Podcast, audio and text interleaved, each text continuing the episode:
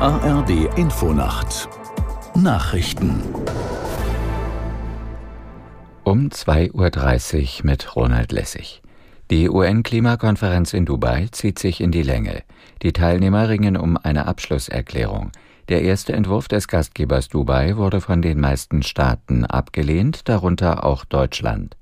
Die Kritiker vermissen eine Formulierung dazu, dass sich die Weltgemeinschaft von fossilen Energieträgern wie Kohle, Gas und Öl verabschieden soll. Mit einem neuen Entwurf wird frühestens im Laufe der Nacht gerechnet. In Polen wird Präsident Duda heute die neue Regierung von Ministerpräsident Tusk vereidigen.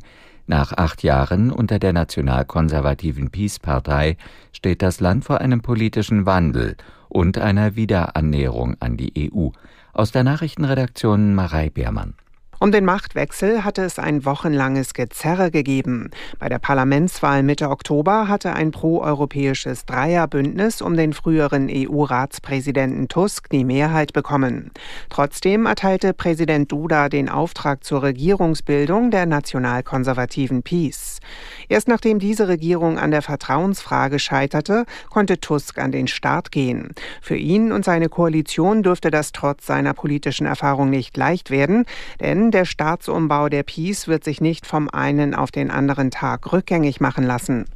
Die Haushaltsberatungen der Ampelkoalition ziehen sich hin. Ein weiteres Spitzengespräch zwischen Kanzler Scholz, Wirtschaftsminister Habeck und Finanzminister Lindner über ein Haushaltsloch von 17 Milliarden Euro blieb bisher ohne Ergebnis. Aus Berlin Lothar Lenz. Strittig ist weiterhin, ob die Ampel im Bundestag erneut eine wirtschaftliche Notlage erklären soll. Dann würde die Schuldenbremse des Grundgesetzes nicht gelten und die Bundesregierung könnte zusätzliche Kredite aufnehmen. Die FDP ist allerdings dagegen. Die Union schloss für diesen Fall eine weitere Klage in Karlsruhe nicht aus. Gewerkschaften und Sozialverbände forderten die Bundesregierung unterdessen auf, Kürzungen bei den Sozialausgaben und beim Klimaschutz zu vermeiden. Am Flughafen Köln-Bonn läuft ein Warnstreik von etwa 400 Mitarbeiterinnen und Mitarbeitern der Unternehmen UPS und FedEx. Dazu aufgerufen hat die Gewerkschaft Verdi. Noch bis zum Nachmittag werden keine Pakete in Flugzeuge verladen. UPS nutzt den Flughafen als europäisches Drehkreuz.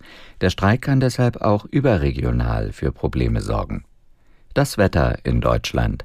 Vermehrt breiten sich Schauer nordostwärts aus, zum Morgen hin im Norden teils mit Schnee. Nebel ist möglich, Tiefstwerte von 9 Grad in Dresden bis 1 Grad auf den Nordseeinseln. Am Tage Wolken und Regen, gebietsweise Schneeregen oder Schnee, im Südwesten heiter. Höchstwerte von 3 Grad in Neumünster und bis 10 Grad in Köln. Am Donnerstag verlagern sich die Niederschläge nach Süden bei 0 bis 8 Grad.